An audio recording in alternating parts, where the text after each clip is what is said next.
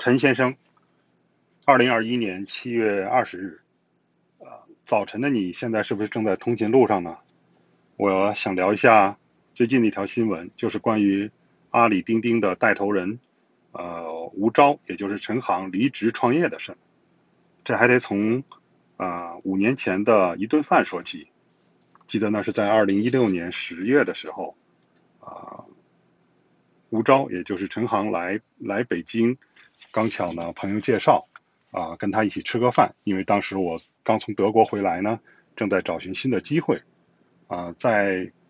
见面当中呢，当时呢，我是，呃，相当于做投名状一样嘛，就提出我的见解，也就是对于当时还作为产品初级形态的钉钉呢，我提了一些设想，因为我自己是做做战略、做新业务的嘛，就是。我就提出来呢，是希望钉钉不仅仅是一个用于一个公司团队内部做协同的工具，应该呢是把它扩展到公司之间，扩展到供应商之间，扩展到整个行业协会这个范围内去做。因为这个理由呢，就是刚巧是因为我之前呢是呃做的是从这个战略，也就是。市场的最前期，然后到了市场的机会点，再到呃合同谈判前的这个 pre-sale，再到签字，再到呃合同谈判之后的执行，也就是交付，到最后的回款，就是所有的环节都是我都去做过嘛，所以我知道是用这条业务的链条是可以把它一个工具整个要构成的那个生态撑起来的，那么自然就会涉及到甲方乙方都会被拉到同一个。呃，社交圈子内，哎，就是这样一个想法。结果呢，巧的是呢，当时吴钊就回答说：“我这次来北京发布钉钉的三点零，其实就是实现这个功能的。所以说，可见是英雄所见了。这个这是相同的地方。当然，我跟他呃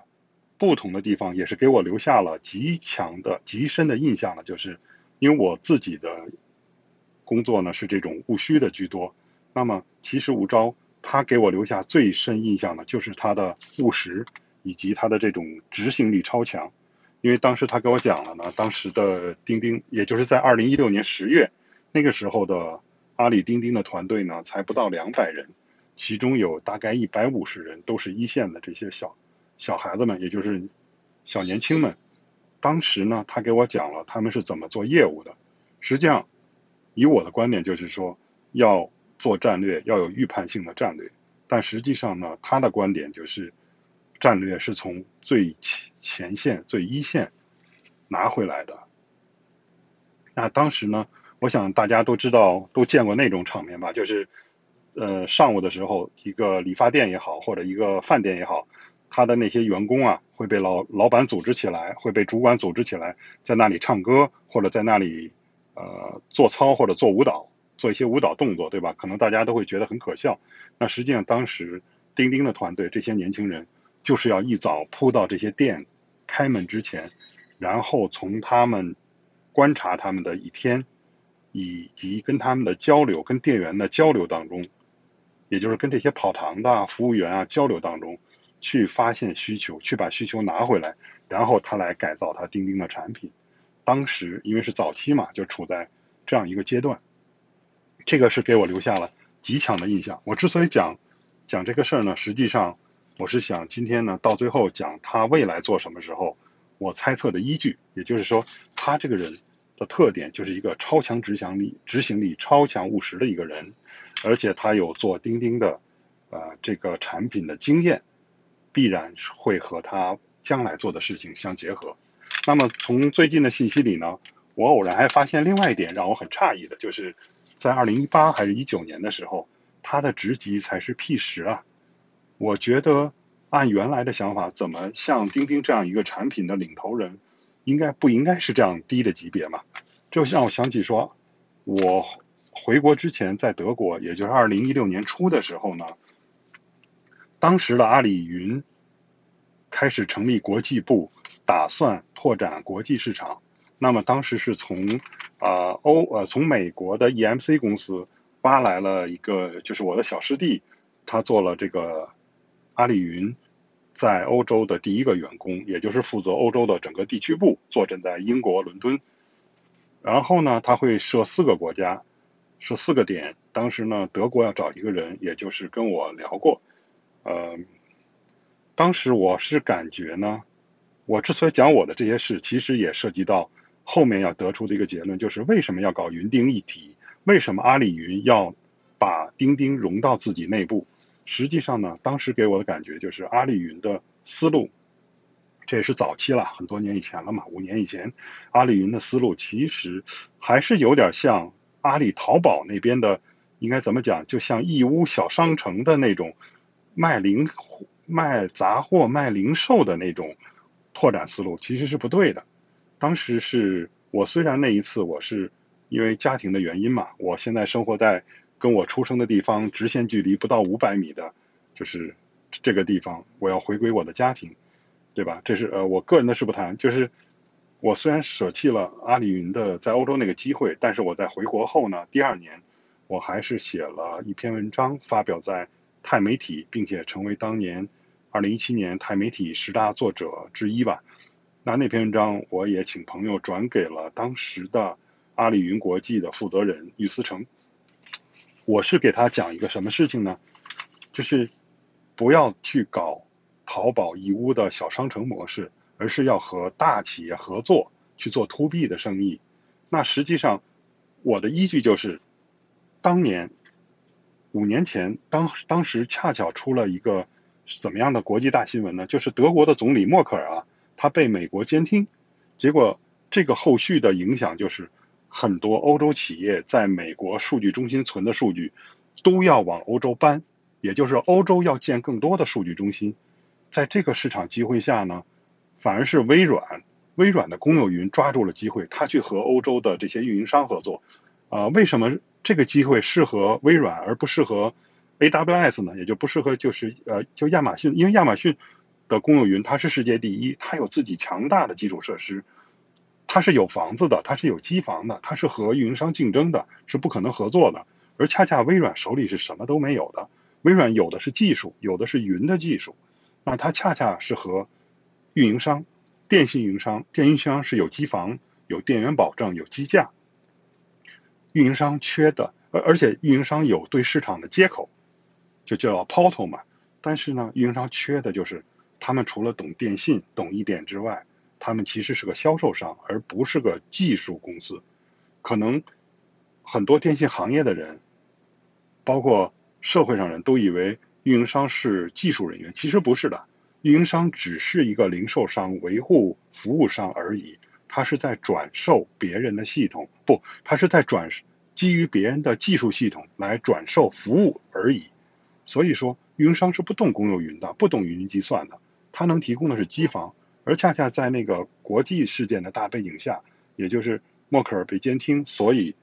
大批的数据回流到欧洲，那么运营商又做不了这块业务，而微软呢有技术没机房，恰巧他们就碰撞在一起合作了。这个就是我当时参与的德国电信公有云的那个项目的我的一个观察，就是四朵云里头，我就是最看好微软的这个公有云，所以我把这个东西。写出来给到了俞思成，但是后来也是寥寥，也就是又过了一年，大概在二零一八年的时候呢，呃，阿里云国际是和沃达丰是，呃，也是欧洲整个的，就是跨多个国家的一个大运营商签了合作协议，总算是在朝这个方向走。但是直到发展到今天，阿里云其实还是缺乏啊战略预判的，也就是阿里云的做法呢。啊，当然，我绝不批判阿里云，我非常喜欢阿里云，而且我希望阿里云永远是中国市场的第一，不要丢掉这个第一。因为我认为，站在乙方的角度，你要采购公有云的话，以我技术专家的这个角色一个角度来看的话，一定是选择阿里云的，对吧？这个不要有些什么新进的厂家讲自己技术多强，公有云不是比技术的，公有云是比谁踩的坑多的。对吧？不要因为阿里云因为一次数据丢失就觉得它怎样不好，恰恰是因为它的那些竞争对手规模还不够大，做的时间还不够长，所以丢数据的事还没有发生。这个事情虽然很残酷，但是我举一个例子，它就是个数学的概率问题。就比如说国际上的这些大的国际航空公司，对吧？那个出过事故的公司反而是接下来最安全的，没出过公就是事故的公司反而是存在这个坠机风险最大的。这个就是一个，这是数学的，这不是以人的感情为转移的。同样，阿里云也是最好的公有云，这个没得说。我绝不是批评阿里云，只是觉得。它作为一个互联网公司，和所有的互联网公司一样，就是对于战略预判这块是比较弱的。那么，这个就说回来，就是为什么发展到今天，也就是我五年前给的那个建议，发展到今天，对于阿里云依然是十分适用的呢？就是阿里云发现说，它需要钉钉，它就像微软一样，因为当年微软是怎么做到的？一个是和运营商合作。哎，运营商出机房、出机架、出电源，微软来出这个软件平台。另一个是，微软能够迅速从一个像 IBM 一样的这种步履蹒跚的大象，突然从传统的软件转件呃转型到云计算。它怎样做到的呢？就是因为它有啊全球的这个代理商，就是帮他去做应用层的那些小公司们。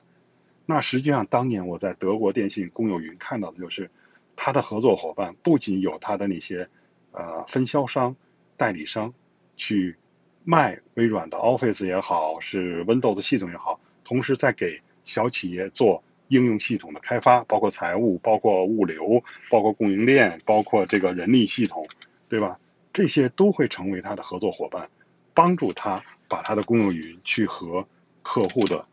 最终客户做连接，这个是他的优势。那实际上，阿里今天为什么他要云钉一体？他看中的也是钉钉在这一块所起到的极大的作用。我们要看到说，钉钉可是没有人可以打败微信，对不对？在社交软件里面，但但但是钉钉可是唯一把企业微信打败的一个 APP，没有人做到这一点，只有钉钉做到了这个战绩。简直是在行业内，那没有人敢否定的，对吧？也就是说，阿里云看重的就是这点，所以从阿里的角度，从阿里云的角度，从他们的整体战略上，它一定需要这个钉钉的。但是你换个角度说，对于吴钊，对于陈航本人来说，这个就太委屈他了，因为毕竟在过去的发展当中，啊，公司给过承诺。它存在独立上市的可能，但是今天它会，它却成为阿里云的一个附属，这个其实是很委屈的事。我作为外人不判断对错，对吧？我只是觉得，确实，今天发生这样的事情，就是他离职创业是有很多的原因。大家考虑到之前的这些历史，也觉得这是一个必然的结果。那接下来。吴钊会做什么呢？目前公开的信息很简单，就是说他会去做跨境出海相关的事情。但是，跨境出海这边，他到底做什么呢？是卖货呀？是做平台呀？是做工具啊？可做的很多的。而且因为新冠疫情，貌似之前发生了，呃，一个整个一个阶段，是我们中国就说二零二零年，我们中国的这个出口反而是激增。为什么？因为新冠疫情，别的国家停产了，反而我们是对疫情控制很好，然后呃生产恢复、产业恢复就是最早的国家，所以我们的产能都在，所以我们成为了全球的供应商。但是你知道最近的大新闻，为什么银行会准备金率呃是降低吗？为什么要放水一万亿啊？其实是因为接下来的我们的呃经济数据会有些挑战。因为随着疫情的发展呢，世界各地的产能也逐渐在恢复。那么原来那些本来是人家那个地方的产能，因为疫情搬到中国来了，现在其实这个产能也回流了。我们的出口其实是面临压力的，这是从宏观的角度看。如果看呃一个垂直的领域之内呢，实际上呢，呃，却是有一个契机，这个契机就是啊，就是 AWS 啊，不是是亚马逊的电商啊，最近呢频频发生怎么样的事情呢？就是那个上面的华人卖家被下架，这个事情呢其实是有历史了，就是怎么讲，我们华人是最善于找到灰色呃灰色地带的，也就是我们不违法，但是我们会去钻规则的空子，处于灰色地带。在这个电商这边也一样，就是利用了它的亚马逊的这个电商平台上的规则呢，会导致呢一个原先的大的卖家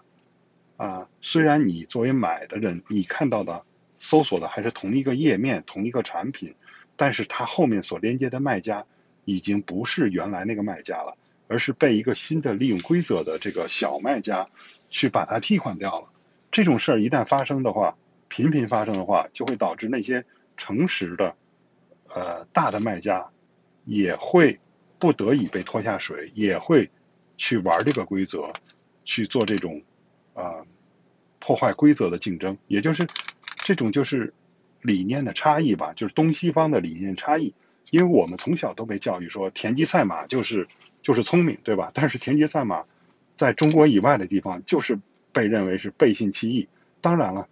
田忌赛马这个历史故事，我不知道大家听说过没有？在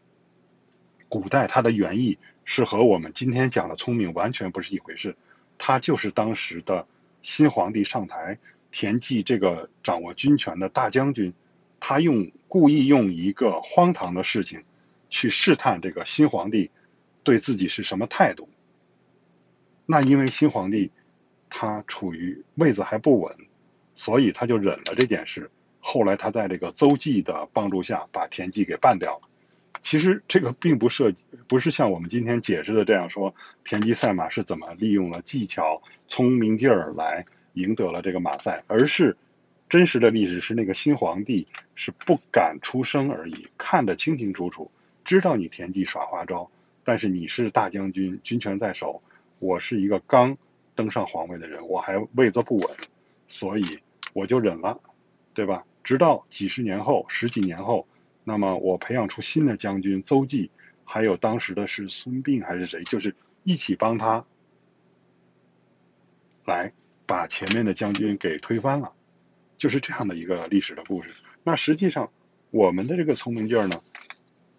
最终的结果，第一是长期不被西方所认可，所以才会有这么多的贸易争端呀，包括我们的巨头。企业被制裁啊，其实根源上都是来源于这些理念的差异。那么体现在亚马逊电商上，就是突然大批的卖家被下架。那实际上这个契机呢，就是虽然整体上宏观上我们看出口可能接下来会下降，但是局限在电商平台这块，这确实是个契机。你结合无招之前它的强大的执行力、强大的地推能力。加上你想想，它的钉钉这个产品的构架，它实际上最适合的是开发出来和亚马逊竞争的一个电商平台产品，而且它的地推能力怎么体现？那些卖家最集中的一个城市就是深圳，它就可以从深圳这个地方入手，去搞地推，去迅速的获得这种小的卖家，来把这个网络做起来。因为实际上，刚才除了讲在亚马逊这个平台上，因为这个规则的破坏导致的问题以外，其实在这之前，很多卖家已经很不满意，就是对于整个亚马逊平台的一些规则限制，他们就是那些是生活在北美的人，他们很想换去加拿大还有美国其他，就是那种区域性的呃电商平台。但是呢，又面临着说那样的平台呢，让他们很犹豫，就是流量相对小得多。这些其实都是对于一个新的平台的一个契机。我猜测，应该他吴钊他将来所谓的做跨境出海的事情，应该就是要做这样的一个平台。而且，我现在还无法讲清楚他怎样去。做到不和淘宝海外版竞争，我隐隐感觉，以前接触到的淘宝海外版版呢，更多的是做 to B 的生意，因为我之前是在东南亚，我了解那边呢，其实很多订货的未必是个人，而是华人的小商家，他们去订货，然后他们再分销，是这样一个生意模式。那其实有可能因为这样的业务的差异，呃，吴钊所做的事情并不会和淘宝海外去竞争，它真正的竞争对手还是亚马逊的电商平台。至于我想的这些对不对呢？这个咱们拭目以待。今天呢，我们呢也就简单的聊这十几分钟。